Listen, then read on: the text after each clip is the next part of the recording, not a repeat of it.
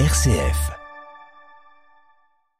Nous sommes euh, très exactement aujourd'hui dans la librairie Interlude, une librairie qui se trouve en plein centre-ville du Puy, une librairie euh, spécialement dédiée à la BD. Et c'est euh, Julien qui va nous accompagner. Bonjour. Bonjour. Quel euh, livre vous avez choisi de nous présenter? Alors aujourd'hui, je vais vous présenter Nuit couleur larme de Borja González aux éditions d'Argo, qui est une BD un peu particulière. C'est une BD, ce qu'on pourrait appeler une BD d'ambiance où on va pas aller rechercher une histoire, mais euh, plutôt vraiment une ambiance particulière. On va se plonger dans une petite ville des États-Unis, elle n'est pas vraiment nommée, où on va suivre trois personnages, Laura, Mathilde et Teresa, qui ont toutes les trois une particularité, puisque Mathilde est une jeune adolescente fan de manga, Teresa est une sorcière qui tient une librairie d'ésotérisme, et Laura eh ben, est un démon invoqué par Teresa une nuit où elle était un peu saoule, où elle se sentait un peu seule.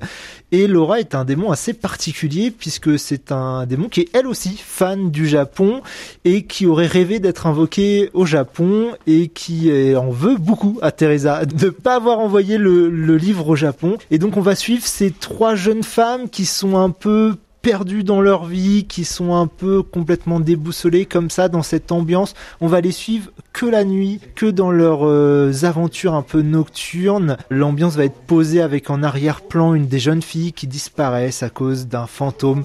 Bref, on est vraiment sur quelque chose de très intense émotionnellement où l'image a une grande importance. Hein. On n'est pas sur une BD qui est, où il y a beaucoup de texte puisque chaque parole prononcée par les personnages est très importante et vraiment mise en avant et très réfléchi, ce qui fait qu'il y a peu de texte, mais il est toujours très pertinent. C'est vraiment une BD très complète sur ce point-là, où on a vraiment la fusion de l'image et du texte pour créer une œuvre vraiment extraordinaire. Après, il faut faire attention dans le sens où c'est une BD qui peut être très frustrante puisque on est sur une fin extrêmement ouverte où ça va être à la libre interprétation du lecteur même s'il y a quelques indices tout le long de la BD il va y avoir quand même une grande part d'interprétation mais c'est ce qui la rend plus belle et c'est ce qui permet aussi au lecteur de encore plus se l'approprier. Comment vous allez vivre l'histoire et comment vous allez la finir. Julien, pourquoi avoir choisi cette BD c'est parce que de ce début d'année c'est pour moi celle qui peut-être a le plus la légitimité de s'appeler BD puisqu'on est vraiment sur une fusion du texte et de l'image. Des fois, on entend un peu trop souvent, c'est ah cette BD a pas beaucoup de texte,